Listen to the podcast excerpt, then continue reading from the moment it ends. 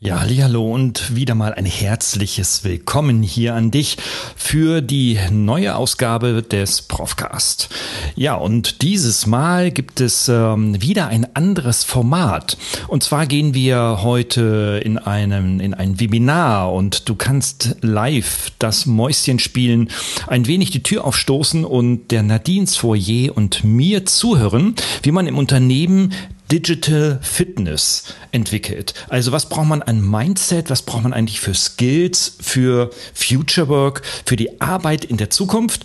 Und das ist super, super spannend. Wir haben dieses Live-Format aufgezeichnet und du hörst hier das Original. Es sind im Live-Format bei LinkedIn unzählige Kommentare erschienen, außergewöhnlich positives Feedback, sodass ich und Nadine ähm, uns entschlossen haben, das auch noch weiter zu streuen über diesen Kanal. Also viel Spaß und bis gleich. Herzlich willkommen zum Profcast, der Podcast für Ihre digitale Fitness. Hier erhalten Sie Impulse, Denkanstöße, Tipps und Meinungen über die digitale Medienwelt. Begrüßen Sie mit mir Ihren Gastgeber, den Digitalprofessor Dr. Gerald Lemke.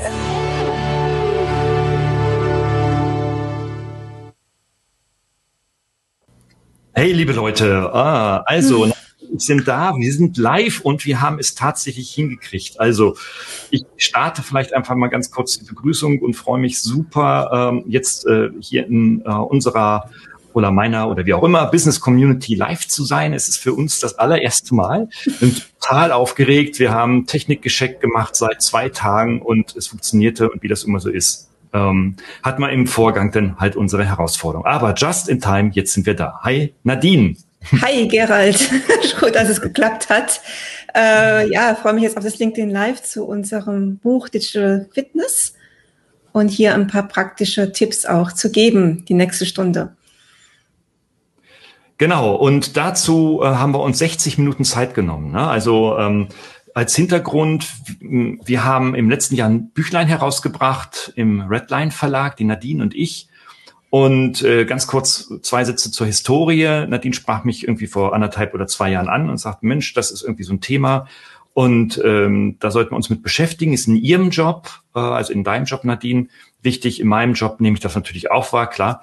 So mit den digitalen Kompetenzen, das ist ja so sozusagen die Profession. Und ähm, ja, und haben wir gesagt, Nadine, äh, wollen wir da nicht ein Büchlein zu schreiben, ne?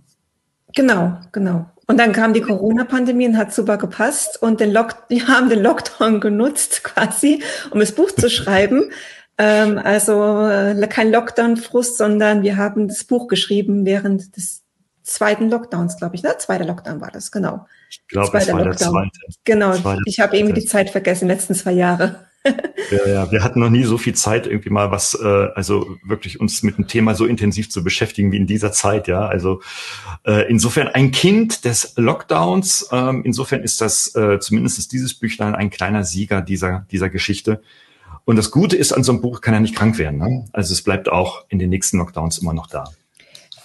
Äh, genau, es bleibt nicht nur in Lockdowns da, sondern es bleibt auch jetzt da, weil jetzt ist ja genau, was Unternehmen brauchen, was machen wir jetzt? Äh, wir gehen ja ein Glück nicht mehr zurück in die, ja, in die Bürowelt 100 Prozent, sondern wir müssen jetzt digital arbeiten.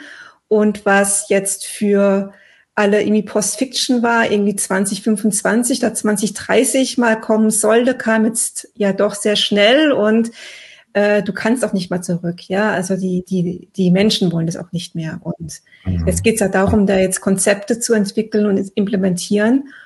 Äh, das war jetzt nicht nur das äh, Corona-Buch, sondern ist jetzt eigentlich jetzt erst aktuell auch geworden. Ja. Mhm. Ja, also der Verlag selber meint, ähm, das Thema äh, ist für die nächsten fünf Jahre relevant. Wenn das der Verlag, der Programmleiter von Redline sagt, dann muss da ein bisschen was dran sein. Wir, wir werden es sehen, wir wissen es nicht. Ähm, aber auf jeden Fall haben wir in den letzten anderthalb Jahren sehr, sehr, sehr intensiv recherchiert. Interessanterweise war, hatten wir natürlich eine Datengrundlage, die weltweit äh, die gleichen, den gleichen Hintergrund hatte. Ne? Wir hatten weltweit Corona und alle hatten dieselben Probleme. Also was ist wirklich absolut einmalig. Deswegen ähm, ist einfach auch das Datenmaterial, was wir zusammengetragen haben und wo wir wirklich einen ganz, ganz kurzen ZDF-Einblick liefern wollen, auch absolut, absolut repräsentativ und valide. Ähm, und was ja, ich habe jetzt, ich hab jetzt ZDF nochmal gecheckt hier für den LinkedIn Live. Ich habe keine neuen Zahlen gefunden. Also ja, genau. Aktuell. Genau, es gibt, ein, es gibt keine neuen, jedenfalls keine für uns überraschenden Zahlen. Aber äh, toll, äh, dass wir äh, in, der, in der Medienberichterstattung und da wisst ihr so, Medien nehmen auch gerne immer die Zahlen auf, die eine, eine coole Headline liefern ähm, sehr äh, unterschiedliche Wahrnehmungen dastehen. Ne? Also wenn man in der Medienlandschaft zum Thema hybrides Arbeiten, Homeoffice ja, nein, was ist gut, was ist schlecht sieht, dann gibt es mal so Tendenzen, äh, ein Teil findet es total super, endlich neue Arbeitswelt, New Work, es geht los und so weiter. Und die anderen sagen, vorwiegend so auf Arbeitgeber sage, ja, nee, ganz so schlimm ist es jetzt nicht. Wir wollen schon die Leute auch wieder da haben. Äh, so Stichwort Kontrolle. Also in der Wahrnehmung schon sehr, sehr äh, ambivalent, muss man wirklich sagen. Ne? Ähm, aber was wir wirklich an validen Material gefunden haben, ist da sehr eindeutig. Ne? Genau, genau. Sollen wir vielleicht mal auf die Zahlen gehen? Auf jeden Fall, auf jeden Fall. Ähm, wir haben ein paar Charts vorbereitet. Eigentlich sind wir ja beide nicht so die, die, die PowerPoint-Junkies. Nein. Ähm, aber ich äh, gebe jetzt mal unseren Bildschirm frei oder einen Bildschirm frei in der Erwartung, dass das hier mit unserem Tool auch funktioniert. Und dann sehen wir jetzt äh, diesen kleinen Bildschirm hier. Oh, und es funktioniert sogar. Ich bin begeistert. Und im Präsi-Modus sollte es dann jetzt auch, auch funktionieren. So, jetzt sollten wir uns sehen, Nadine, oder? Ja. Okay, super. Also der Präsentationsmodus funktioniert noch nicht. Ah, super, genau, den habe ich gestartet. Äh, jetzt könnten wir, jetzt sind wir natürlich beide so Digital-Junkies. Jetzt könnte man sagen, scheiß Technik. Äh, warte mal von Anfang an, ab der aktuellen Folie weitergeben. Ich starte nochmal. Nee, das scheint nicht zu funktionieren. Das zum Thema digitale Fitness.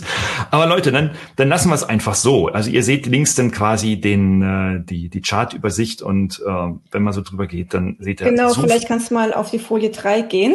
Das ist nämlich so ganz lustig.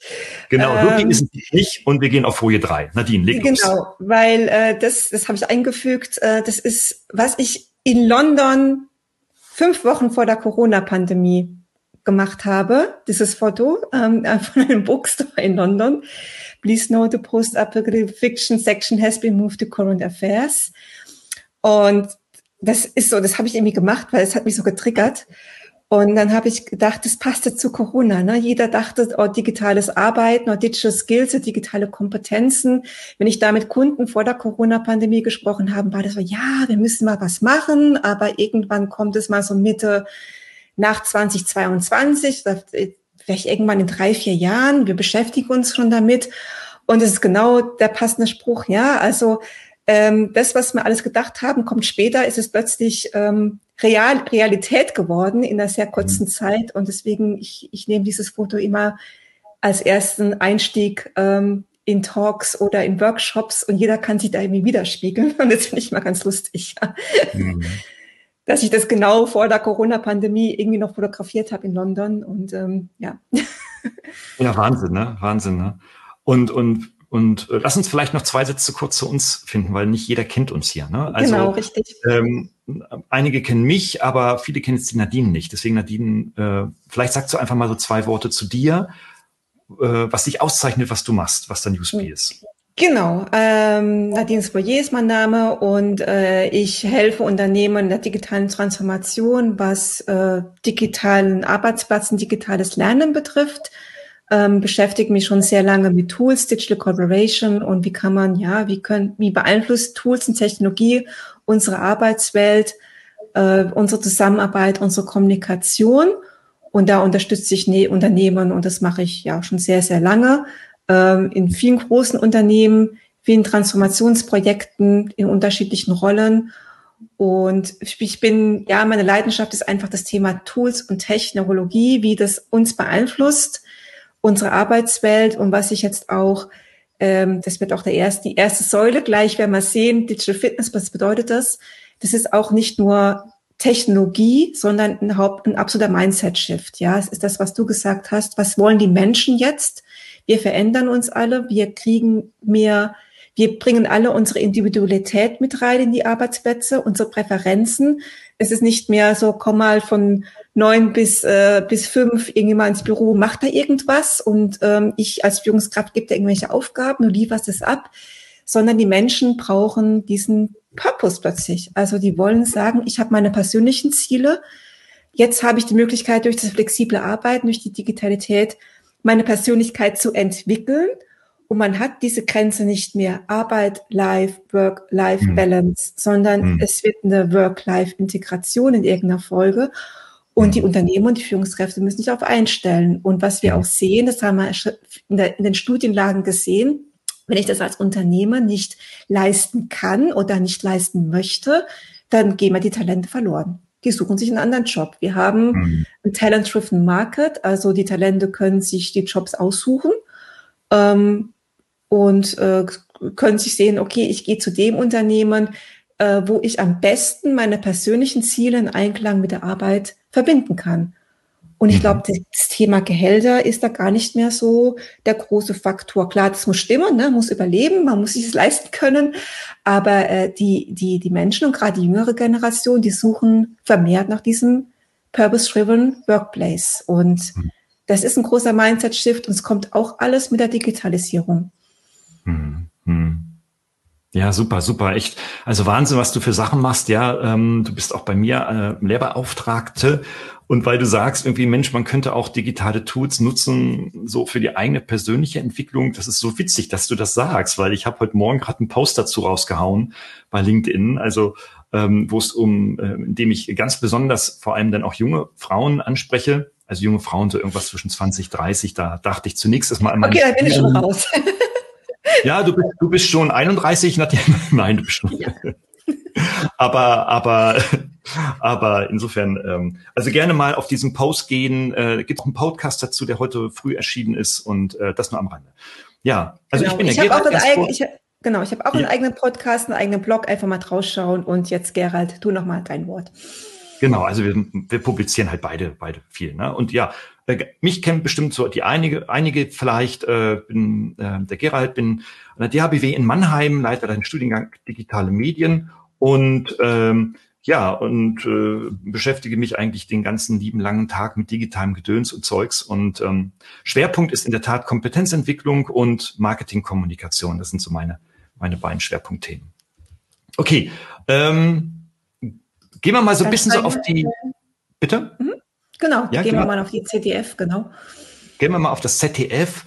Also wir haben in dem in dem Büchlein ähm, ist kein Wissenschaftsbuch, ne? Ist wirklich äh, eigentlich ein ein noch nicht mal ein Sachbuch. Ich würde sogar da sagen, es ist ein, Rat, ein Ratgeber und äh, haben aber natürlich, um dann die entsprechende Grundlage dafür zu schaffen, also auch die Validität für unsere Handlungsempfehlung, natürlich Daten gesammelt, Studien gesammelt und so weiter. Ja, und da können wir uns ein bisschen abwechseln, Nadine. Ne? Ähm, vielleicht, ich fange an, weil ich gerade Luft geholt habe, zur, zur McKinsey-Studie. McKinsey ist weltweit ähm, auf dem Themengebiet schon seit über 15 Jahren aktiv. Die haben schon sehr, sehr früh äh, das Thema der, der digitalen Fähigkeiten und Kompetenzen für sich als Beratungsthema identifiziert. Und wenn die sowas tun, dann machen die erstmal Studien, Studien, Studien, Studien. Ne? Also McKinsey ist die Content-Maschine schlechthin, wenn es um Studien geht für neue Themen. Deswegen fern jetzt der Sympathie oder Antipathie zu oder gegen McKinsey, die machen gutes Zeugs. Und die haben dann ähm, insbesondere die 20er, 19er, 20er Pandemie, begann ja erst jetzt wirklich erst richtig Anfang 20, aber 19 begann es schon weltweit, festgestellt, dass sehr viele Beschäftigte Schwierigkeiten haben, überhaupt zu ihren Kolleginnen und Kollegen eine enge Verbindung herzustellen. Also das war nicht nur in Corona so mit Homeoffice, sondern das ist auch schon vorher so. Und äh, das ist hochinteressant, weil dann äh, das in dieser Zeit schon war, dass sehr viele schon 2017, 18 und 19 sehr immer mehr Menschen gesagt haben, Mensch, ich suche eigentlich nach neuen Arbeitsformen. So wie wir jetzt hier im Büro abhocken, in Großraumbüros, das wollen wir eigentlich gar nicht mehr.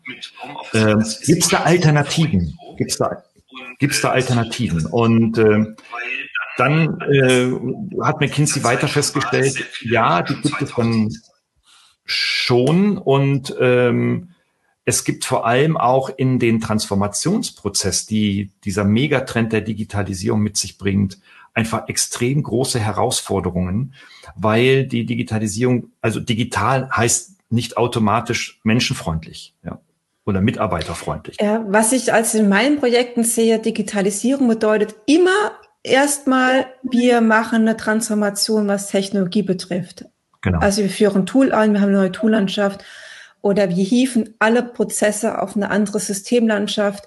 Und dann geht's erstmal Tools, Tools, Tools, Business Integration, Business Integration, Business Integration. Irgendwann merkt man, und es ist immer das, was wir dann auch von der Change-Seite sagen, nehmt die Leute mit. Vergesst die Leute. Ja, wir machen erstmal Tools, Business-Integration. Ja, nehmen die Leute mit. Ja, wir machen das Tools im Workplace und so Geschichten, aber nehmen die Leute mit. Und dann irgendwann nach einem halben Jahr ist es so, oh, wir haben vergessen, Leute zu fragen, weil sich jeder dann sträubt. Ja, die sagen dann, die, oh, die akzeptieren das nicht, die verstehen das nicht, die haben, das ist oben aufgesetzt und die arbeiten ganz anders im täglichen Geschäft, die brauchen diese Prozesse, die brauchen das und wir sollten uns damit beschäftigen. Ähm, das ist das, was McKinsey sagt, 70 Prozent der Transformation scheitern, größtenteils aufgrund von menschen- und kulturbezogenen Herausforderungen. Wenn ich jetzt nur Tools aufsetze und Technologie, dann kriege ich keine Transformation hin, sei es in meiner Toollandschaft oder auch am digitalen Arbeitsplatz.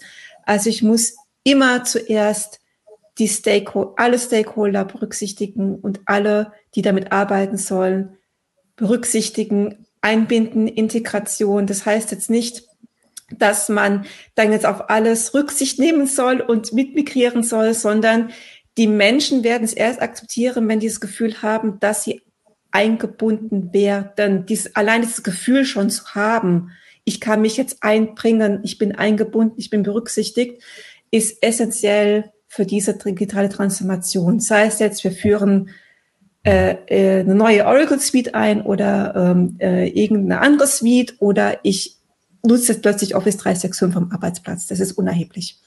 Hm, hm. Ja, genau 70 Prozent der Transformation scheitern genau vor diesem Hintergrund. Ne? Ähm, und da kommen natürlich viele jetzt äh, sofort auf die Idee und sagen, Mensch, äh, das hat doch bestimmt was mit Führung zu tun. Und äh, ja, natürlich, klar, hat das was mit Führung zu tun. Und deswegen haben wir uns ähm, dann auch damit beschäftigt, wie das, welche Empfehlungen für Führungskräfte tatsächlich gegeben werden. Ne? Weil Kultur kann man zwar auch so bottom-up von unten entwickeln, aber häufig ist es ein Top-down-Thema. Und in neuen Arbeitsumgebungen aller Hybrid oder New Work ähm, ist es sogar ein iterativer Prozess. Ja, da gibt es ja. nicht den Chef oder den Mitarbeiter, sondern die müssen aufeinander zugehen. Und deswegen ist es ein riesengroßes Thema, weil das ist nicht nur eine Kulturveränderung in sehr vielen Unternehmen, wie wir feststellen, sondern es ist eine Kulturveränderung unserer kompletten Arbeitswelt. ne? Gerade in Deutschland, wo wir doch sehr extrem strukturiert immer denken und arbeiten, extrem zielorientiert, extrem hierarchisch in vielen, vielen Branchen noch, äh, ist das quasi eine Revolution. Genau.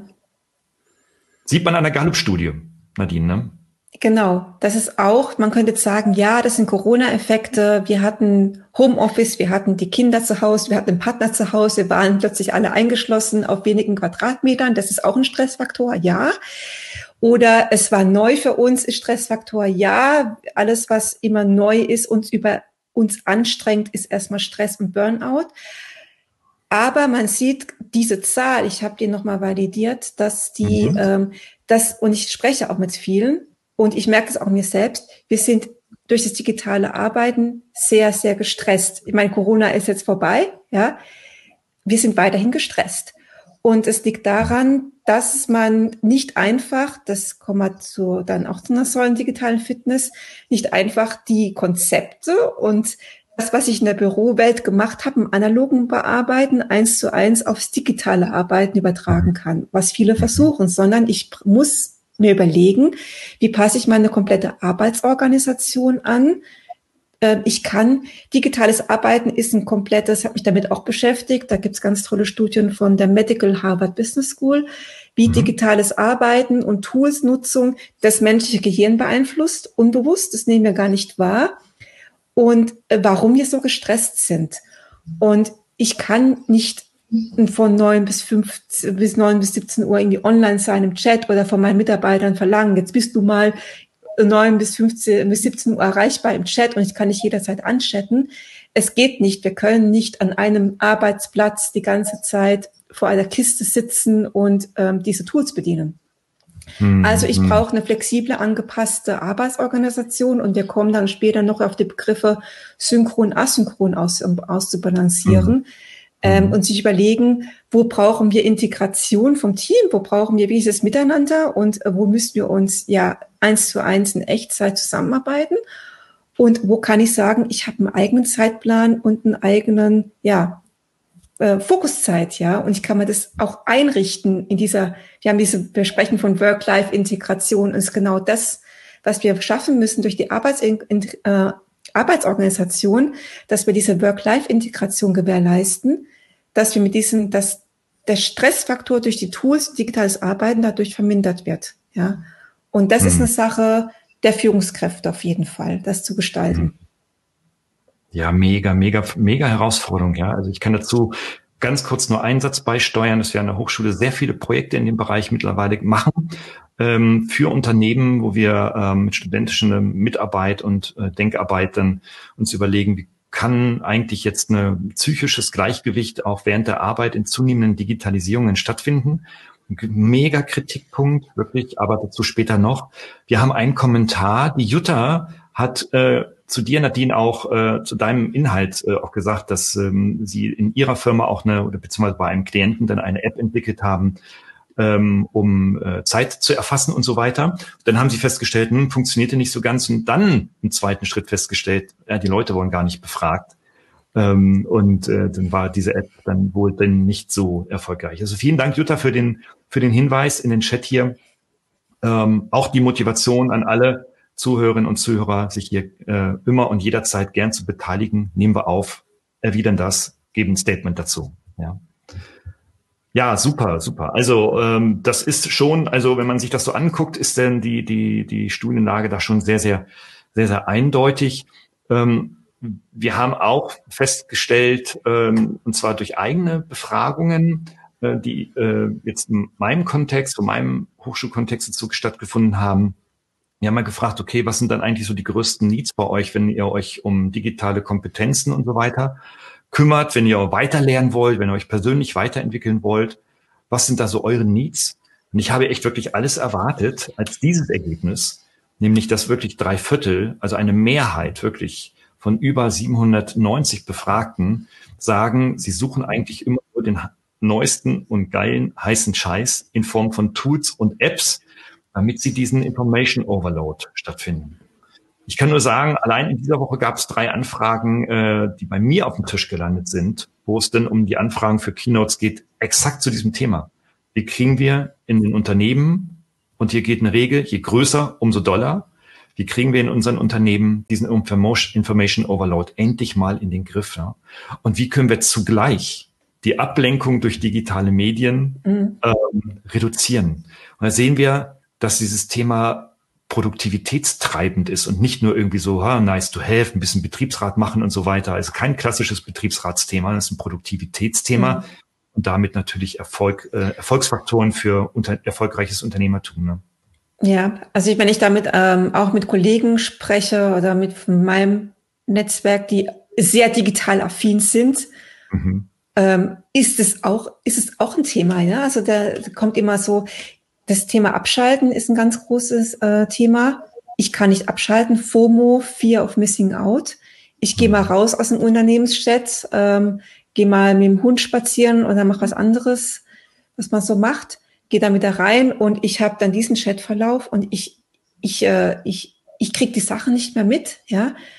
Ähm, oder ich muss immer in sozialen Medien online sein, weil ich dann irgendwie was verpasse. Also dieses, es ist so viel außen vor wir haben das Gefühl, wir verpassen was. Aber eigentlich verpassen wir nichts. Wir kriegen immer die Informationen mit, die wir kriegen müssen. Und da wird es, glaube ich, auch ganz spannend, Gerald, ob uns mal zukünftig irgendeine tolle KI helfen kann, ne, in irgendeiner Form. Gib mir mal Zusammenfassungen von allen meinen Themen oder so, und dass ich da äh, äh, dann also, alles in einem Newsletter, dann schickt man mein Newsletter die Woche, was ich alles verpasst habe, ne? Und dann nehme ich mir Zeit am Freitagnachmittag, lese mir das vor. Also das ist ein großes Thema, dieses Fear of Missing Out, weil ja. ich habe so viel, was mich, was ich denke, ich muss das alles wissen, aber ich muss, das ist auch eine Selbstdisziplin zu entscheiden, was muss ich wissen, was muss ich nicht wissen. Und dann auch mal Sachen liegen zu lassen, außen vor zu lassen. Ja, absolut. Also riesen, riesen Thema. Ich könnte jetzt, oh, Nadine, danke für diese Steilvorlage, da irgendwie Stunden drüber erzählen, aber ist ein anderes Thema. Machen wir später mal. Jetzt geht es um die Frage, brauchen wir tatsächlich in den Unternehmen ein sogenanntes Upskilling? Also müssen wir tatsächlich in diesen Unternehmen etwas machen? Ich glaube, dass die Studienlage, die Daten und die, die Feedbacks aus den Unternehmen da verdammt eindeutig sind und dürfen das mit Ja beantworten. Und wie könnte dieses Upskilling aussehen? Nadine, da hast du einen wunderbaren Chart vorbereitet, ähm, nämlich die sieben Säulen für digitale Fitness, die aus unseren beiden Köpfen zwar entstanden ist. Vielleicht magst du aber dazu ähm, kurz was sagen, was so die wichtigen sind. Einige hast du schon angesprochen, wie Mental Health und dieses Digital Wellbeing. Ja. Ähm, wir, sehen, wir sehen gleich den Chart live. Das braucht noch ein, zwei, drei Geh mal einen Chart davor auf die Nummer acht. Ja, das dauert jetzt noch mal ein paar Minuten. Also ihr seht jetzt hier live tatsächlich erstmal die, ja, genau. sieben, die sieben Säulen der Digital Fitness. Ähm, das ist erste Mal, genau. Warum brauchen wir ein Upskilling? Das ist erstmal zum Abholen vielleicht auch nochmal wichtig. Also wir sehen schon, äh, es ist nicht nur Tools-Einführung, dass ich sagen, meine Mitarbeiter müssen jetzt irgendwie Tools bedienen. Ich schicke die in eine IT-Schulung und das war's. Nein, es ist erstmal das Thema, es geht um Einstellung, Fähigkeiten und Veränderungen zu meistern, emotionale Bindung von Mitarbeitern, Stress zu berücksichtigen, also alles, was wir jetzt schon mal angesprochen haben, was die Tools mit sich bringen, aber was weit über IT-Trainings hinausgeht. Und dann ähm, haben wir es auch, unser Umfeld wird immer dynamischer, wir müssen immer mit unvorhersehbaren Ereignissen ähm, zurechtkommen, um als Führungskräften auch in solchen Arbeitsumgebungen dann auch Entscheidungen treffen zu können oder Entscheidungsalternativen bewerten zu können und auch herleiten zu können. Ja, das ist auch nochmal was ganz anderes für die Führungskräfte klar Wissen für die Anwendung von Tools, aber es ist nicht nur, wie, wie bediene ich jetzt Microsoft Office 365 zum Beispiel oder ein Teams-Chat, sondern wie kann ich denn das bewusst in meinem Führungsalltag auch einsetzen? Das ist was ganz anderes als Toolbedienung, sondern da muss ich mir überlegen, wie ich das auch integriere in meine Führungsarbeit und was das für Folgen hat und wie ich das einsetze, dass es auch ganz effizient und effektiv ist.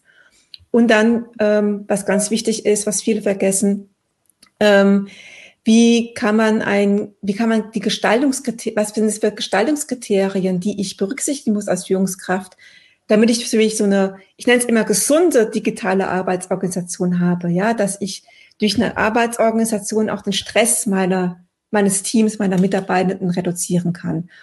Und das sind alles neue Dinge. Deswegen das Upskilling, ja, das ist wichtig für die Führungskräfte, nicht nur IT-Training, ähm, sondern jetzt kannst du auf die sieben Säulen der digitalen Fitness gehen. Was bedeutet es dann? Das haben wir mal mhm. zusammengefasst in sieben Teilbereiche. Die sind dann auch im Buch mehr oder weniger wiedergespiegelt in eigenen Kapiteln. Wir haben das Thema Mindset. Wie kann ich, was ist das für ein neues Mindset? Dann fragen immer welche, ja, wie entwickle ich Mindset? Hm, Mindset-Entwicklung ist ja immer langfristig, aber wir wollen erstmal darlegen, was ist das neue Mindset? Dann diese was, was also mein Herzensthema auch immer ist, diese produktive digitale Arbeitsorganisation zu implementieren. Also ich sage es immer, gesunde Arbeitsorganisation. Dann kenne die Besonderheiten der digitalen Kommunikation. Viele denken, ja, ich hau mal im Teams-Chat was raus, da schreibt man die E-Mail und das war's dann.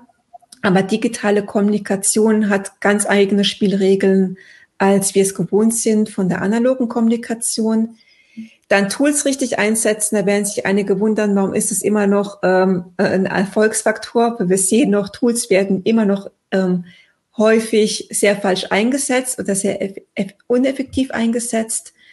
Dann das Thema Digital Trust ist ganz wichtig. Wie kann ich in so einer ja flexiblen, äh, dynamischen Arbeitswelt mein Team zusammenhalten? Dann Gerald, ist dein Thema, digitale und Medienkompetenz und was wir dann neu gesehen haben, das sind wir auch wirklich beim Buchschreiben erst draufgekommen. Da waren wir selber, Gerald, ganz erstaunt, als wir die Studienlagen gecheckt haben, dass plötzlich das Thema Mental Health und Digital Wellbeing ganz großes Thema geworden ist. Und es ist kein Wischiwaschi, ich mache mal so eine Meditation und Achtsamkeitsübung, mhm. sondern geht es wirklich darum, dass ich sage, wie schaffe ich denn auch eine psychologische Sicherheit am Arbeitsplatz ähm, als Führungskraft, dass meine Mitarbeitenden auch ausdrücken können, wenn sie gestresst sind. Ne? Weil Stress war immer, wenn ich früher gesagt habe, oh, ich habe Stress, dann war ich der, der Low-Performer immer für die Führungskraft. Aber jetzt, wenn ich sage, ich habe Stress, ist es so ähm, ein Warnzeichen für die Führungskräfte, dass äh, was im Argen liegt und es hat nichts mit Low Performance zu tun, sondern äh, Menschen suchen nach Möglichkeit, auch ihre Performance zu erhalten in solchen Arbeitsumgebungen. Mhm. Und das ist jetzt nicht, dass ich mal jemanden auf eine Meditationsreise schicke, sondern wirklich, wie, wie, kann, wie kann ich eine Kultur implementieren? Wie verhalte ich mich auch? Dass meine Mitarbeiter sich so sicher fühlen, auch solche Dinge mal anzusprechen, ja. Also diese mhm. mentale Gesundheit auch.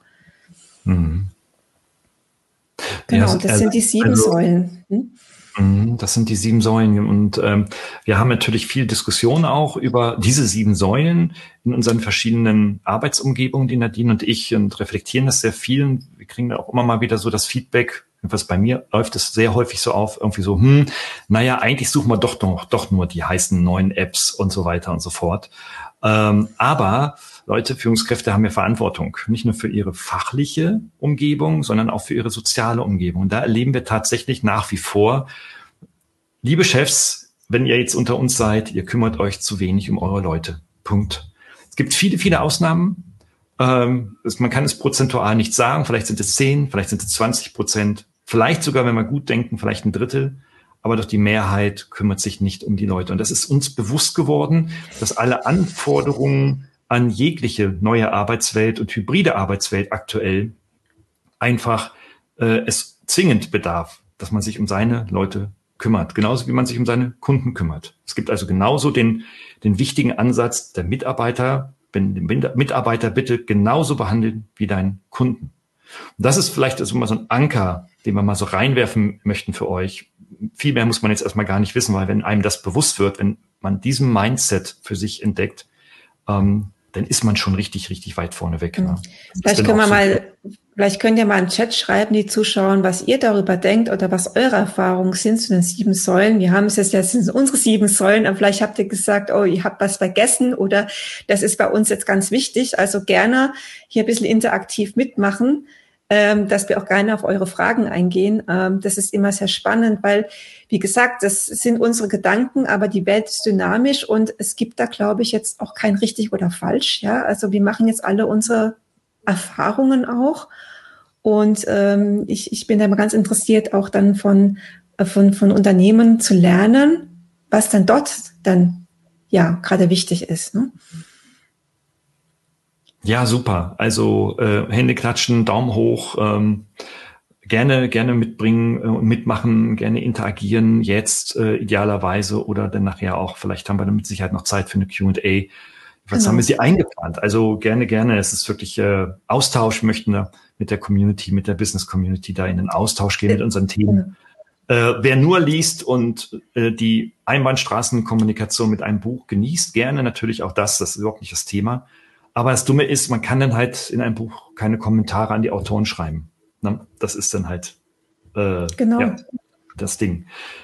Mindset haben wir schon angesprochen, äh, Nadine und du und ich, und haben jetzt gesehen, okay, um jetzt solche Veränderungen aktiv zu gestalten, braucht es einfach ein Mindset. Wir haben, es gibt ein, ein, ja, ein Anglizismus für dieses äh, um den Mitarbeiter kümmern. Das nennt man Neudeutsch oder im englischsprachigen Bereich Employee Experience. Das heißt also, dass es für die Führungskraft wichtig ist, Arbeitsumgebungen zu schaffen, die dem Mitarbeiter eine positive Arbeitserfahrung ermöglichen. Das klingt schon echt völlig betriebsratsmäßig irgendwie so. Ich glaube, das wollen die schon seit 100 Jahren. Aber äh, da ist was dran, in der Tat. Denn, Nadine, du hast es vorhin gesagt, je jünger die Mitarbeiterinnen und Mitarbeiter, umso wichtiger ist deren, deren, deren Experience am Arbeitsplatz. Und wenn sie sich dort nicht mhm. einbringen können, nicht persönlich ihre Potenziale einbringen können, dann empfinden sie das als negativ und dann sind sie auch nach recht bei, äh, nach ja, einiger Zeit dann auch schnell wieder weg. Ne?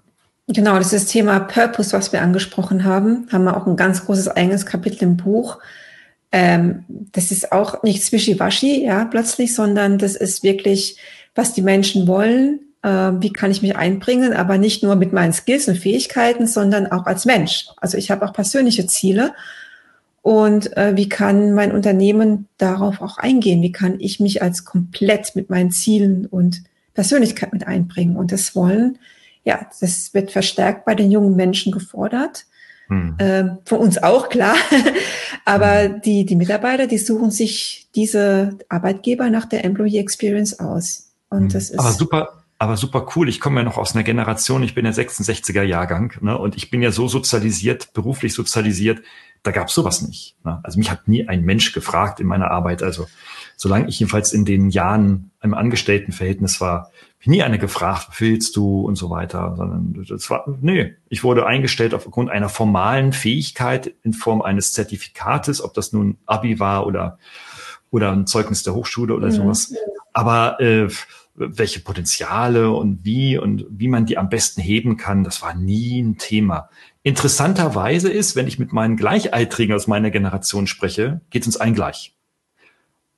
Wir haben bloß folgende Situation. Wir, also diese Ü50-Generation, die sitzen an den Schalthebeln in den Unternehmen heute. Und die bestimmen das noch, wie es geht. Und deswegen ist es für viele, gerade die älteren Führungskräfte, unglaublich schwer, diesen, ja, diesen Mindset, den wir jetzt so kurz skizzieren, äh, anzunehmen. Ich will nicht sagen verstehen, verstehen tun sie es viele rational, aber wirklich auch intellektuell und emotional anzunehmen und das als einen ganz wichtigen Erfolgsfaktor nicht nur für die Führungsarbeit, sondern auch für das Unternehmen, für das Team betrachten. Mhm. Fällt, fällt vielen sausam schwer, ist, ne? Ist immer noch Kontrolle, ne? Kontrolle ausüben. Ja. Ich habe Lust von Kontrollverlust, deswegen muss mein Mitarbeiter auch von neun bis 17 Uhr anwesend sein. Dann ja. sagen immer noch welche, das ist ja der letzte Punkt. Wenn der von neun bis 17 Uhr anwesend ist, ist er produktiv. Bin ich acht Stunden produktiv? Ehrlich gesagt, nein. Ähm, das ist kein Messer von Performance. Wir haben eine komplett falsche Performance-Messung von, von, von, von, von äh, Mitarbeitern. Hm. Ähm, ich mache gerade einen Kurs ähm, Performance-Messung im, im, digitalen, im digitalen Zeitalter und äh, wie kann man Daten richtig interpretieren. Das ist super spannend. Und wir haben ganz falsche Annahmen von, von Mitarbeiter-Performance. Die sind komplett veraltet. Und eine Mitarbeiter-Performance ist zum Beispiel, ich kann als Führungskraft Ziele setzen, das ist jetzt nichts Neues. Das sagen wir in der Betriebswirtschaft, in der Managementlehre seit, was weiß ich, wie vielen Jahren, hunderten von Jahren. Du musst Ziele setzen, aber wer macht denn das schon? Richtig gute Ziele setzen, sagen, ich gebe das Ziel, richte, da, richte das nach deinen Produktivitätszeiten ein, liefer mir das irgendwie äh, an dem Datum X ab. Und wie du es machst, wann du es machst, ist mir vollkommen egal welche Führungskraft macht denn das aus deiner Generation zum Beispiel? Die sagen, du musst das jetzt von neun bis 17 Uhr machen und es ist mir total egal, ob du einen schlechten Tag hast, einen guten Tag oder ob du nur morgens produktiv bist, ob du nachmittags produktiv bist. Ähm, ich kann so keine Performance mehr hochhalten oder messen. Das ist komplett falsch. Also dieses Management bei Ergebnisse versus Management bei Anwesenheit, das muss in Frage gestellt werden. Das ist uns alles klar, aber letztendlich wird es immer noch ähm, nach alten ähm, Performance-Messungen gemacht auch. Zeit ist kein Performance-Messer. Naja, hm, das sind so die KPIs, die so in, gerade so bei den etwas älteren ähm, in, in die Köpfe, also man muss schon beinahe sagen, in, ins zentrale Nervensystem implantiert sind, ja. Äh, mhm. und es ist natürlich auch schwierig, äh, das kriegst du ja ohne harte Drohungen, kannst das äh, Nervensystem ja gar nicht beeinflussen. Also insofern ist die Frage wirklich, welche harte Droge braucht man eigentlich? Ich glaube, dass die harte Droge einfach die Veränderungen sind, die wir jetzt gerade erleben. Corona, eine große Krieg in Europa, eine zweite große und die Aussicht äh, der gesamten Finanzbranche und äh, der gesamten Wirtschaft. Da haben wir jetzt ja so einige so von OECD und G7-Gipfel und sowas alles vor uns jetzt in den nächsten Tagen und Wochen. Äh, und da werden die Aussagen kommen, die mir schon bekannt sind. Äh, Leute, es wird nichts mehr so sein wie bis 2019. Ja, also die fetten Aufschwungzeiten sind vorbei. Wohl wissend, dass es durchaus noch Wachstum gibt also wir werden jetzt nicht in eine Massenrezension weltweit gehen. Wir sagen alle Volkswirte weltweit. Aber der große Aufschwung ist vorbei. Wir müssen uns also in den Unternehmen ähm, haben wieder Zeit, mit uns sich selbst zu beschäftigen einerseits und andererseits daraus die, schon die Saat zu sehen, um uns denn fit zu machen für alles, was da jetzt in den nächsten Jahren auf uns zukommt. Mhm. Selbstorganisation genau. ist ein großes Thema. Ne? Also ähm, das als Prinzipien. Also ich kann mich noch sehr gut erinnern, als ich an der Hochschule anfing, klein, ganz, ganz kleiner Mini-Exkurs, aber ich glaube sehr prägsam für vielleicht andere. Als ich in der Hochschule begann, kam ich ähm, äh, aus einer Selbstständigkeit, habe elf Jahre eine eigene Firma gehabt, vorher Manager bei Bertelsmann gewesen und in beiden habe ich ziemlich ähm, äh, ich, autoritär geführt. Ich hatte so einen autoritären Führungsstil und kam so in die Hochschule und sagst du, bam, zack, so ist das und bumm, jetzt bin ich Prof und jetzt habe ich sogar noch den, den staatlichen Siegel auf die Stirn gekriegt, dass ich das auch alles so darf und weitermachen darf. Dann habe ich aber festgestellt, gerade so in Vorlesungen und so weiter, dass du die Menschen überhaupt nicht erreichst. Du erreichst sie mit einem autoritären Führungsstil nicht. Die haben, teilweise wurde gesprochen, sie hätten Angst vor mir. Ähm, äh, also wirklich, also ängstliche Gefühle, sobald nur mein Konterfei irgendwo auf dem PowerPoint äh, erschienen, sind die schnell zusammengezuckt. Und, ähm, und ich habe das überhaupt nicht verstanden. Ich brauchte Jahre, zwei, drei, vier Jahre dafür. Und dann gab es so halt so zwei, drei Ereignisse, die mich dann intensiv zum Nachdenken gebracht haben und dann einfach auch so eine Veränderung in Gang gesetzt haben. Ne? Und ähm, ich will nur sagen, ähm, es kann gelingen, es braucht sicherlich ein bisschen Zeit, ähm, den Mindset zu entwickeln. Ähm, für die Jüngeren ist es die Steilvorlage und für die Älteren, naja, ist vielleicht Hopfen und Malz schon verloren, ich weiß nicht. Ähm, aber es geht auf jeden Fall. Man kann sich in diese Richtung von neuen Mindsets in Richtung mehr Selbstorganisation, mehr Employer, Experience, mehr ähm, äh, mehr mehr Management bei Ergebnisse ähm, und so weiter hinentwickeln. Funktioniert. Mhm. Genau. Eigene private Erfahrung. Sehr gut. Sollen wir auf die nächste Säule schon gehen? Auf die. Ich würde sagen, ich gucke mal kurz in den Chat. Aber nee, nee, Chat ist nichts. Genau.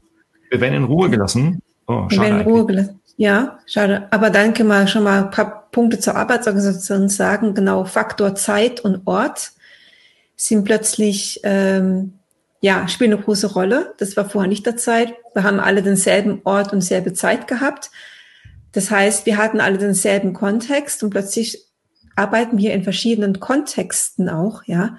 Ähm, wenn man an verschiedenen Orten arbeitet und der Kontext ist ganz wichtig, um auch eigene, um auch gemeinsame Erfahrungen zu machen. Diese gemeinsame Erfahrungsbasis fehlt jetzt natürlich in so einer digitalen Arbeitsorganisation. Und was ganz äh, wichtig ist, essentiell ist, ist, wie finden wir die gute Balance zwischen dem asynchronen Arbeiten und der Kommunikation und dem synchronen Arbeiten. Also wie schaffen wir so eine Kultur, also synchron, was müssen wir zusammen in Echtzeit machen? In, jetzt ist es Echtzeit in, in, in einem Meeting. Ähm, wie, oder was kann man asynchron machen? Ich kann nicht von, von, von, äh, es haben ja auch Studien gezeigt, ich kann nicht den ganzen Tag acht Stunden in Online-Meetings hocken. Also da, mhm drehe ich ja durch, ne? aber viele machen das noch ein Meeting nach dem nächsten, nach dem nächsten, nach dem nächsten. Und wie kann ich denn auch so eine, äh, so eine Organisation schaffen, dass ich sage, was ist denn wirklich essentiell an Meetings, an Echtzeit, an Synchronisation? Und wo habe ich denn dann auch wirklich dann meine eigene Fokuszeit und asynchrones Arbeiten? Und da gibt es auch kein Schwarz und Weiß. Also viele sagen, ja, das muss asynchron sein, ne? die neuen Remote-Berater. Wir machen gar nichts mehr synchron und alle sagen, ja, wir brauchen alles synchron. Also sowohl das eine Extrem als auch das andere Extrem wird nicht funktionieren. Äh, nur asynchron, da fällt alles auseinander. Nur synchron bin ich komplett überlastet. Also ich brauche, ich muss erstmal meine Prozesse anschauen und auf Basis meiner eigenen Prozesse dann wirklich die Aufgaben mir anschauen und zu bewerten, äh, wie kann ich denn das jetzt auch organisieren. Und da gibt es auch kein Schwarz und Weiß einige werden mehr synchron arbeiten, einige können mehr asynchron arbeiten. Also ich bin da kein Verfechter von Extremen, sondern immer nur von der jeweiligen Situation und da ist auch jedes Unternehmen anders aufgestellt, ja. Aber allein schon, dass man sich die Gedanken macht, das ist neu in so einer Arbeitsorganisation. Mhm. Viele machen ja. sich gar nicht. Sie sagen gar nicht, aber wir müssen alles synchron machen, alles in Meetings und alles in Chats und und dann, dann wundern sich, wenn die Mitarbeiter überlastet sind und gestresst sind. Mhm. Das wird nicht funktionieren. Das ist so, das ist so typisch deutsch, Nadine, ne? Äh, entweder ja. oder. Also entweder wir machen es ganz online oder entweder ganz im Büro. Christiane hat ein, äh, zwei Kommentare rein, äh, reingehauen. Vielen Dank dafür, liebe Christiane, Christiane. Mit einem Hinweis, äh, Zitat, Slack ist die Hölle. Kann die Hölle sein, ja, dann. Ja, Slack ist Slack macht dich wahnsinnig, ja. Also wenn du sonst nichts, wenn du sonst keinen keinen Sinn im Leben mehr hast, oder dann, dann installiere Slack ohne Frage. Aber es gibt viele Gründe dafür natürlich, klar. Also in gerade so in technischen Entwicklungsumgebungen ist es die Waffe schlechthin. Ne? Also da wird es dann hoch gefeiert, ne? beispielsweise. Ähm, aber Christiane hat auch noch zweitens gesagt, stattdessen ist Beziehungsarbeit der Schlüsselkey. Also die eins zu eins Gespräche wären absolut wichtig und sind die absolut notwendige Grundlage. Und da hast du vollkommen recht, absolut. Also wirklich äh, Shake Hands ähm, für, für diesen Kommentar. Ähm, das haben wir auch ziemlich ausführlich ausgearbeitet in ähm, unserem das Buch. Ist die Trust, genau. Genau. Ja. Digital Trust. Wie kann ich denn Konnektivität herstellen? Also das vergessen hat viele Führungskräfte, sagen, oh, ich, ich habe irgendwie Aufgaben verteilt, habe da so ein Taskmanagement jetzt und da ist jetzt irgendwas reingeschrieben, das wird jetzt gemacht. Aber ich vergesse komplett, dass ich dann wie Zeit, ich muss wirklich Zeit nehmen und blocken, mein, meine Leute auch mal anzurufen oder mal zu sprechen.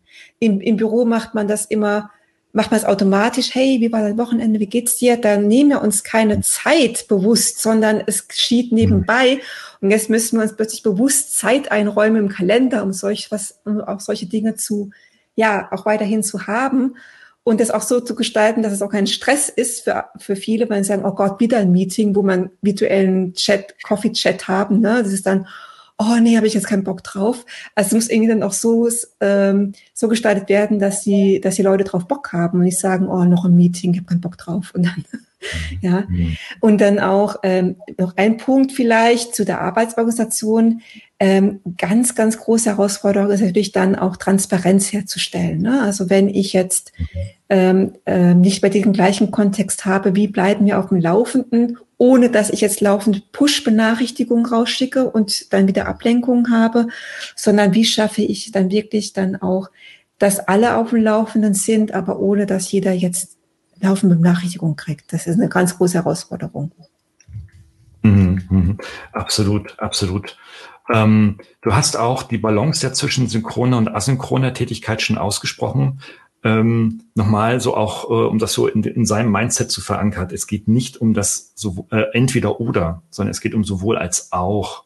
Also ja, natürlich sollen neue digitale Medien und Technologien genutzt werden für die Arbeit. Äh, wir beide tun das. Ich glaube, die allermeisten tun das von uns. Und es geht jetzt nicht darum, den Strom abzuschalten sondern es geht nee. mehr darum, ne, also mehr, mehr Sinn zu schaffen, mehr, mehr Anschluss in die eigene Wertschöpfung zu schaffen. Und da ist in der Tat, verdaddeln wir viel zu viel Arbeitszeit und viel zu viel Lebenszeit, ähm, als da wirklich produktiv zu werden. Also groß, riesengroßes Thema, ja. Genau. Dann noch zum, vielleicht ein kurzer Punkt, ähm, Thema Austausch versus Dokumentation, wenn ich natürlich mit asynchron viel arbeite dann fehlt mir dieser Wissenstransfer und ich habe auch viel mehr Dokumentation von Dingen, die ich gemacht habe. Das ist ganz wichtig für den Wissenstransfer. Und es ist auch eine Herausforderung, die Dokumentation einfach zu gestalten und da auch mal tolle Tools auszuprobieren, wie Loom oder äh, mal eine Chat-Zusammenfassung oder auch mal, vielleicht gibt es eine tolle KI dann auch mal, wie kann ich denn äh, weil Dokumentation macht keinen Spaß, ist zeitaufwendig, ich habe keinen Bock drauf, meine Ergebnisse zu dokumentieren, ist aber wichtig, dass das Team weiß, was ich gemacht habe. Also da auch mal, da gibt's auch schon ganz tolle Tools, da auch mal auf den Toolmarkt schauen und einfach mal, ähm, ja, ähm, für den Wissenstransfer dann Tools auszuprobieren. Das möchte ich auch mal jeden einladen. Mhm. Aber jetzt kann ich nicht an mich halten, Nadine. Jetzt, jetzt, jetzt musste ich, jetzt muss ich einfach die KI-Tool-Party erwähnen, ja. Ähm, Ich äh, gebe, ich, ich gebe den, äh, den Link äh, in den Chat hinein. Ähm, wir haben eine Toolbank, äh, Datenbank entwickelt mit KI-Tools, also Tools, die mit künstlicher Intelligenz das Arbeiten einfacher äh, gestalten sollen und produktiver machen sollen. Gerne reinschauen. Es gibt einen kostenfreien Account, gerne mal reinschnuppern und äh, macht euch ein eigenen, eigenes Bild davon. Ja, okay. cool.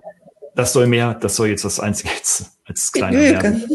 Kannst ja, gerne machen. Es ist super interessant, besonders, äh, ihr macht ja viel Marketing-Tools, aber vielleicht kann man mal eine Sektion machen, Arbeitsorganisation. Ja. Da hätte ich mal richtig Bock auf eine Recherche, was für Tool gibt es wirklich für Arbeitsorganisationen, genau solche Dinge ein bisschen zu vereinfachen und was auch Spaß macht. Ne? Ja.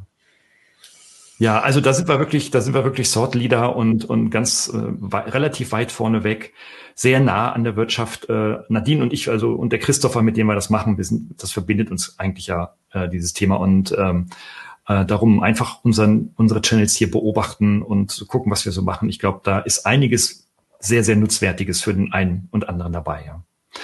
Ähm, wir haben das mit den Tools ja schon angesprochen hier. Schau mal, also welche, welcher Toolmix macht uns eigentlich produktiv? Also vielleicht können wir das mal so herausgreifen, Nadine, dass wir darüber vielleicht mal unsere Erfahrungen weitergeben. Ähm, es gibt so viele Tools ohne Ende. Ich war auf der OMR vor drei, drei Wochen und oder vier Wochen, äh, die Online-Marketing Rockstars in Hamburg, äh, eigene Halle nur mit Tools. Ähm, da bin ich rein und bin völlig gelähmt wieder auf allen Vieren rausgekrochen, weil ich dann so voll war und überrascht war, wie viele Tools es tatsächlich gibt. Was können denn jetzt so unsere Zuhörerinnen und Zuhörer ähm, ja tun, um das für sich relevante Tools eigentlich zu identifizieren? Ist ja. Ist ein, das macht uns ja fertig, ja. Erstmal der Glaubenssatz, äh, mehr Tools machen nicht produktiver ausräumen. Äh, wenn man dann sagt, oh, die 100 besten Remote-Tools, so Listen, oh, ich installiere mal alles und dann bin ich produktiv. Äh, nein, äh, eher der Gegenteil ist es, weil mehr, mehr Tools machen unproduktiv. Also mhm. ist meine Wahrnehmung.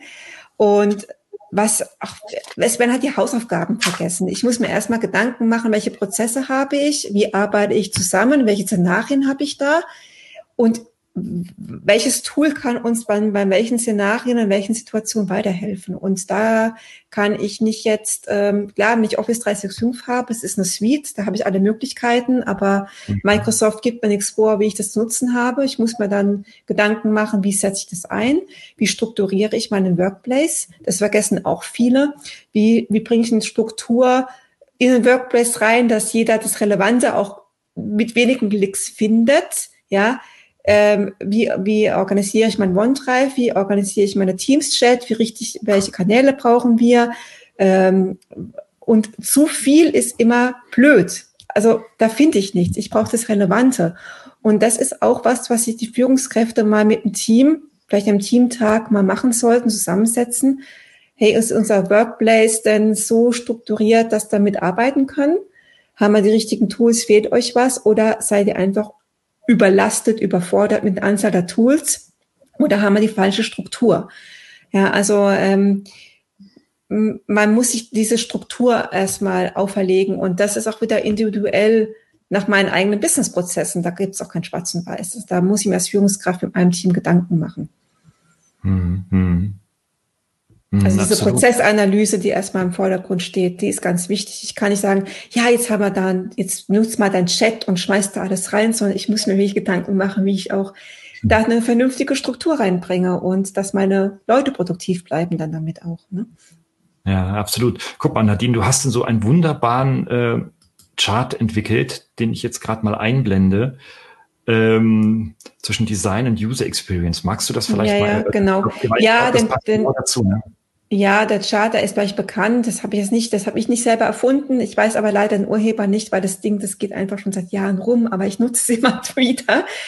Design User Experience, ähm, also ja, muss ich es vorstellen, also auf der, auf die grünen Fläche jetzt hier von meiner Seite rechts ist eine Straßenbahnhaltestelle. Ich habe das Bedürfnis, ich muss da schnell hin. Wer ist mein Bedürfnis am Arbeitsplatz? Ich habe ein Problem, ich brauche eine Stelle Unterstützung und eine Lösung. Mhm. Und jetzt hat mir aber meine Führungskraft, mein Unternehmen, schönes Design vorgesetzt, eine Toollandschaft. Ähm, das ist der asphaltierte Weg. Das sieht auf Google Maps oder von der Drohne aus super schön aus. Das ist ein Muster. Ich muss dann schon außen rumlaufen und ne, leitet mich dann zur Straßenbahnhaltestelle. Aber mein Bedürfnis als Mitarbeiter ist natürlich, ich brauche einen schnellen Weg. Ja, das ist meine User Experience und ich brauche kein tolles Design. Klar, es muss Spaß machen, es muss intuitiv sein, das ist Voraussetzung. Aber User Experience schlägt von meiner Seite aus Design oder Design muss User Experience abholen. Ja? Das muss Hand in Hand gehen. Äh, ich möchte keine Umwege laufen, wenn ich sehe, meine Straßenbahn kommt dahinter, sondern dann lege ich meinen Trampelpfad an. Und was dann an vielen Stellen passiert, ähm, Gerald, vielleicht hast du auch Erfahrungen gemacht, äh, die Führungskräfte sagen, Mensch, meine Tools werden gar nicht benutzt. Jetzt habe ich da einen Unhaufen Geld ausgegeben, um Tools einzuführen. Und meine Mitarbeiter haben sich jetzt WhatsApp-Gruppen eingerichtet und wir wissen alle, WhatsApp ist wirklich wenig datenschutzkonform. Das kann ich vielleicht privat benutzen, aber nicht in Business-Umgebung. Ähm, aber die haben sich dann ihre WhatsApp-Gruppen eingesetzt, weil das genau dieses Problem gelöst hat. Ja? Die ja. wollten nicht meine Tools, ich habe einen Haufen Geld rausgeschmissen, sondern die nutzen jetzt ihre WhatsApp-Gruppen, weil das die schnelle schnelle Kommunikation fördert. Und es müssen auch Führungskräfte lernen, wie kann ich ihnen dann effektiv und schnell kommunizieren und was sind dann die Tools, die ich dann einsetzen kann, die auch datenschutzkonform sind. Sonst legen sich meine Mitarbeiter da Trampelpfade an. Und ähm, das will ich natürlich vermeiden immer, als auch ähm, von der IT-Seite her. Das ist äh, natürlich dann auch ein großes Sicherheitsfaktor für die Unternehmen. Hm, hm, da gab es ja immer so die, oder gibt es ja in der deutschen Entwicklung in den letzten ja, 30 Jahren immer so den Satz, äh, Design follows Function. Ähm, also erstmal die Funktion aufbauen und da sind wir ja natürlich äh, auch gerade so im Technologieland Deutschland äh, und Ingenieurland Deutschland vor allem dann sehr, sehr technologie- und, und funktionsgetrieben. Ne? Und dann bastelt man so ein Design drum. Wir haben jetzt gerade eine, äh, machen gerade eine Studie über E-Learning-Plattformen, also Plattformen, mit denen man äh, Online-Seminare organisieren kann, läuft so unter dem Begriff Learning Management Systeme. Und wir stellen fest, gerade gestern hatte ich das auf dem Tisch, stellen fest, dass wir in Deutschland sehr, sehr sichere und gute Systeme haben, die technisch wunderbar funktionieren, aber diese User Experience eine Katastrophe ist. Ja, also mhm. sehr, sehr systematisch, sehr strukturiert. Die Felder sind dann auch ganz, ganz genau und äh, äh, abgezeichnet. Und man möchte gleich alles wissen an Kontaktdaten, wenn man sich dort einloggt und so weiter und so fort. Während wenn man sich mal außerhalb von Europa oder außerhalb von Deutschlands und dann weit über den See, dann vielleicht sogar nach Nordamerika bewegt, ist völlig, völlig anders. Da steht wirklich die User Experience brutal im Vordergrund. Ähm, wir nutzen hier beispielsweise ein Tool mit dem Streaming für Streaming, das heißt äh, StreamYard. Da brauchst du noch nicht mal mehr ein Passwort. Da gibst du nur deine E-Mail-Adresse ein, kriegst einen Code zugeschickt und dann mit dem Code kannst du dich dann einloggen. Ähm, ich, das heißt, du brauchst Geschichte dazu. Geschichte ja. dazu. Ich habe meinen StreamYard-Account gesucht. Ich habe ja mein, äh, meine Passwort-Tools, ne, wo ich meine Passwörter eintrage oh Gott, ich habe kein StreamYard eingetragen, was ist mein Passwort, was ist mein Passwort, wo ist mein Account ja. und, und wie habe ich mich angemeldet? Brauche kein Account mehr. Brauche kein Passwort mehr. Unfassbar. es gibt keinen Account, Nadine. Es gibt, ich wollte es gar nicht glauben, ja. Es gibt keinen Account, den du pflegen kannst. Die haben bis auf deine E-Mail-Adresse haben die keine Daten von dir. Ja. ja. Also es geht und mit einer unfassbar hohen User Experience, ähm, wie wir sie jetzt heute hier auch ähm, live praktizieren dürfen. Also ähm, toll. Deswegen, also das ist ein großes, großes Thema. Wir brauchen mehr Experience. Wir brauchen einfach, ich glaube, in den Unternehmen mehr Spaß an dem, was wir da machen. Ne? Kann man das so sagen? Mehr Bock auf, auf ein cooles Ding, was ich mit StreamYard mache oder mehr Bock auf, auf eine neue Herausforderung, äh, mehr Freude. Ich glaube, vielleicht sind es manchmal nur so diese einfachen Geschichten, ja, die diese Experience ja. liefern. Ja. Äh, Gerhard, wir haben noch fünf Minuten. Also wie gesagt, ich glaube, wir könnten den ganzen Tag noch drüber sprechen. Wir haben noch, wir haben hier erst zwei, drei Säulen und sieben. Also wir haben noch Kommunikation. Es ist ein ganz großes Thema Kommunikation. Also das ist auch eines der größten Kapitel im Buch, der längsten Kapitel. Ja. Äh, weil da so viel falsch gemacht wird. Allein schon, wie drücke ich meine Intention aus? Wenn ich plötzlich asynchron arbeite, muss ich alles verschriftlichen oder viel verschriftlichen wie kann ich eine Intention ausdrücken? Bei Kommunikation ist der Konflikt Ursache Nummer eins in, in der digitalen Arbeitswelt. Ja. Wie gestalte ich die Kommunikation? Und allein schon so ein digitales Kommunikationstraining für Führungskräfte äh, zu besuchen, ist verdammt viel wert, ja. Absolut, absolut. Ja, Nadine, wir könnten echt wirklich, also wir haben ja besprochen, wie, wie verfahren wir weiter. Äh, für uns ist das jetzt ein, das, äh, ein Kick-off in Form eines Experimentes ähm, äh, mir macht Spaß ähm, und so weiter und na, dir, dir macht es vielleicht auch Spaß. Frage, kann ich, kann ich ja nicht in dich reingucken. Also ja, macht uns Spaß. Wir möchten das, glaube ich, gerne fortsetzen. Vielleicht schreibt ihr in die Kommentare ähm, von den Anwesenden, die dabei sind, äh, ja, ob wir das fortsetzen sollten. Bei positivem Feedback, ja, sind wir natürlich auch motiviert, weiterzumachen. Wir haben noch erstens noch einen Haufen Säulen. Wir haben einen Haufen äh, Insights, Erfahrungen, Experience aus unseren jeweiligen Aktivitäten, die wir mit euch teilen möchten, mit euch diskutieren möchten, so dass ihr davon lernen könnt, äh, dass ihr euch aber auch einbringen könnt und wir von euch lernen können. Super, super wichtig. Und ähm, also insofern gerne unsere beiden Accounts bei LinkedIn verfolgen und ähm, dann werden wir auf die nächsten Events, die noch nicht äh, fertig aufgesetzt sind, einfach äh, aufmerksam machen. Es gibt auch sowohl von Nadine als auch von mir einen LinkedIn-Newsletter. Gerne abonnieren, ähm, dann kriegt man da auch Informationen. Genau. Und wir last but not least, ein Geschenk haben wir noch für euch. Ein Geschenk. Ein Geschenk. Nadine, magst du dazu was sagen? Dann mache ich Genau, also wir haben erst einmal ein White Paper für euch vorbereitet, äh, wo für die sieben Säulen äh, der digitalen Fitness, wo wir alles nochmal zusammengefasst haben. Und das könnt ihr euch herunterladen. Ihr, ihr werdet dann, wenn ihr möchtet, in diese E-Mail-Adresse, äh, Liste könnt ihr euch eingetragen lassen. Dann kommt ihr auch von uns Neuigkeiten zu Events oder mal einen Hinweis, ich habe einen neuen Blogartikel, also dass ihr da ein bisschen Ressourcen von uns bekommt. Wenn dir diese Folge gefallen hat, dann schau auch bitte in die Show Notes. Dort findest du einen Link auch zu unserem Buch Digitale Fitness für Führungskräfte. Und ich möchte auch hinweisen auf das nächste Webinar. Es ist das zweite Webinar in dieser Reihe Digital Fitness am 12. Juli 2022 um 10.30 Uhr online. Du findest die Veranstaltung unter dem Titel Digitale Fitness, Fokus, Kompetenzen und Kommunikation. Und das sind die zwei Schwerpunktthemen, die Nadine und ich dann live mit unserer Community besprechen wollen. Dienstag, 12. Juli, 10.30 Uhr, digitale Fitness mit dem Schwerpunkt Kompetenzen und Kommunikation. Wir wollen uns super, super freuen, wenn du mit dabei sein könntest, die Zeit finden würdest und vielleicht die halbe Stunde, vielleicht sogar eine ganze Stunde an Zeit investieren würdest und mit uns in den Dialog gehen, damit wir uns hier austauschen können und du natürlich auch einiges lernst, wie du digital in deinem Environment, in deinem Team, in deinem Umfeld, in deinem Unternehmen vorankommst.